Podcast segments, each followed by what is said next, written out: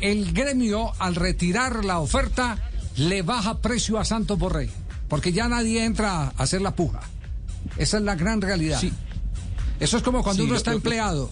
¿Cierto? Eh, Estando empleado, de acuerdo. cuando le hacen una oferta, eh, un uno, dice, claro, eh, pero es que yo me gano aquí tanto.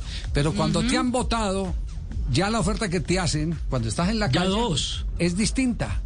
Ya no estás ocupado.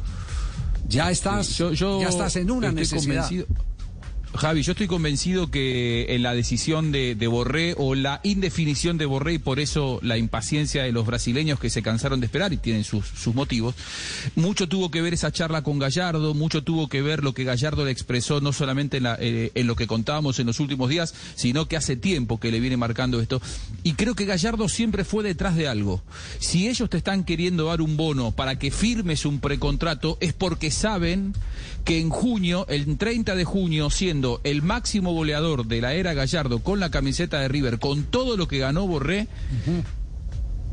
saben que es porque hay un apuro para asegurarse un jugador que tiene valor de mercado. O sea, eh, obviamente que, cuando uno firma, eso le da certezas y le da seguridades. Y mientras no firma nada, siempre se genera incertidumbre. Ahora, lo que creen desde el entorno del futbolista y lo que Gallardo trató de expresarle es, no te apures. Si estás convencido y si tu objetivo es ir a Brasil, firma. Ahora, ¿cuál es tu objetivo?